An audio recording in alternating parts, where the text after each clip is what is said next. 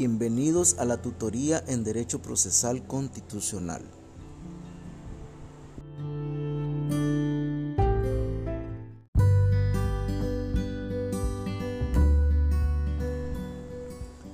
Soy el profesor Ian Ernesto García Castillo y estaré con ustedes como tutor en el curso de Derecho Procesal Constitucional que inicia el 28 de febrero y culmina el 27 de mayo del año 2022.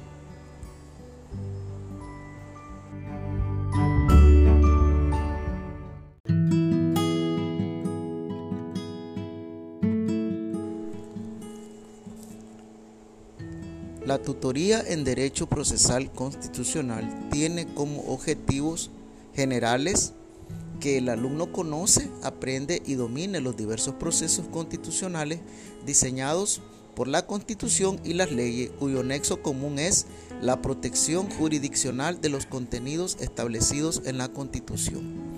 Y como objetivos específicos, que los alumnos identifiquen los principales rasgos del derecho procesal constitucional nicaragüense los estudiantes apliquen el recurso de exhibición personal o habeas datas como mecanismo para evitar restricciones ilegales a la libertad de las personas. Los alumnos dominan cómo opera la inconstitucionalidad en los casos concretos. Los alumnos aprenden el funcionamiento del recurso de inconstitucionalidad como medio de control abstracto de normas constitucionales. Los alumnos demuestran sus habilidades en la práctica de los diferentes recursos establecidos en la Ley 983, Ley de Justicia Constitucional.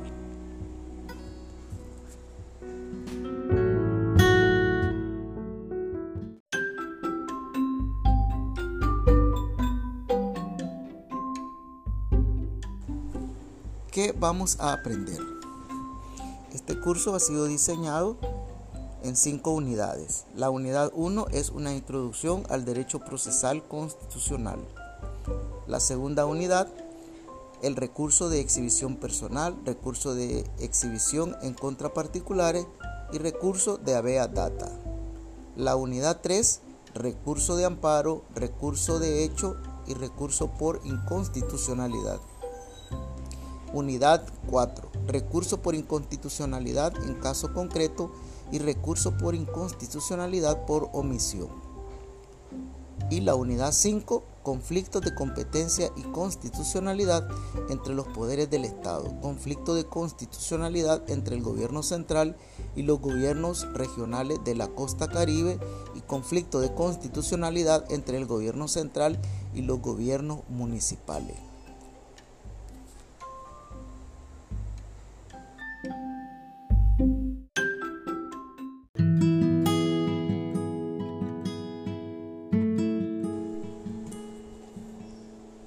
¿Cómo vamos a aprender?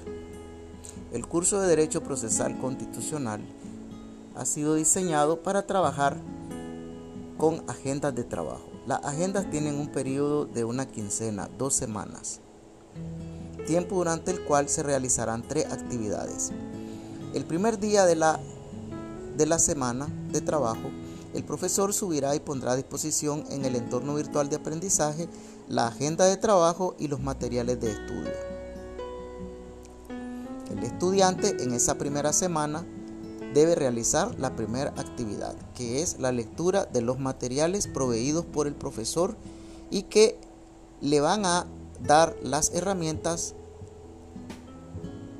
para poder participar en la actividad número 2, que es la clase virtual en el Google Meet.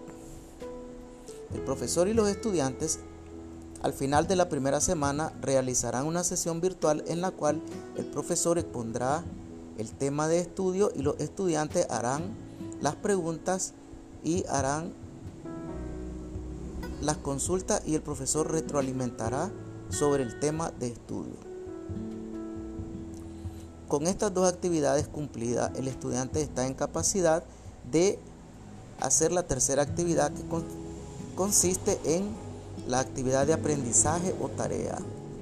En la segunda semana de trabajo, el profesor en la agenda de trabajo da a conocer a los estudiantes cuál será la forma de evaluación de esa unidad a través de un trabajo práctico que los estudiantes deberán desarrollar y subir al entorno virtual de aprendizaje o realizarla dentro del entorno virtual de aprendizaje de acuerdo al tipo de actividad prevista por el profesor.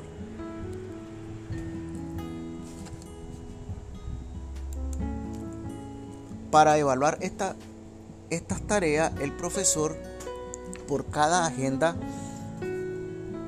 eh, evaluará el trabajo presentado como tercera actividad y de forma sumativa irá agregando porcentajes de notas para concluir al final del curso con un 100% del total de las cinco agendas.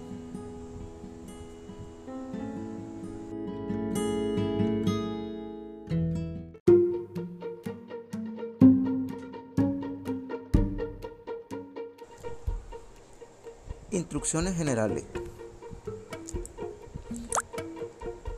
Rúbrica de evaluación. En cada agenda de trabajo quincenal se encuentra la rúbrica de evaluación al final de la agenda de trabajo, que le indica a la estudiante o al estudiante cómo el profesor va a evaluar la tarea. Para ello la rúbrica tiene criterios que serán los que van a determinar el puntaje a acumular por la tarea realizada.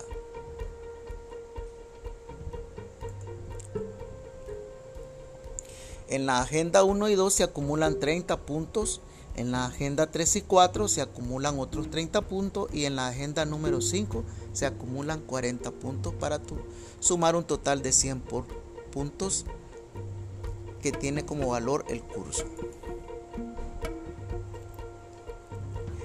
¿Qué materiales de estudio vamos a necesitar para este curso? La Constitución Política de la República de Nicaragua, la ley número 983, Ley de Justicia Constitucional, Introducción al Derecho Procesal Constitucional, el Derecho Procesal Constitucional y los Derechos Humanos. El profesor proveerá para estudio de los y las estudiantes texto de estudio que contiene cada una de las unidades que se desarrollarán durante el curso. El texto de estudio contiene todos los elementos necesarios que permiten a los y las estudiantes realizar un estudio completo del curso. El texto de estudio se encuentra ubicado en el EVA del curso. ¿Cuáles son las formas de comunicación? Durante el transcurso del presente curso de Derecho Procesal Constitucional, los y las estudiantes podrán comunicarse con el profesor a través del foro de consultas al profesor que se encuentra en el EVA del curso. Esta es la única forma de comunicación con el profesor.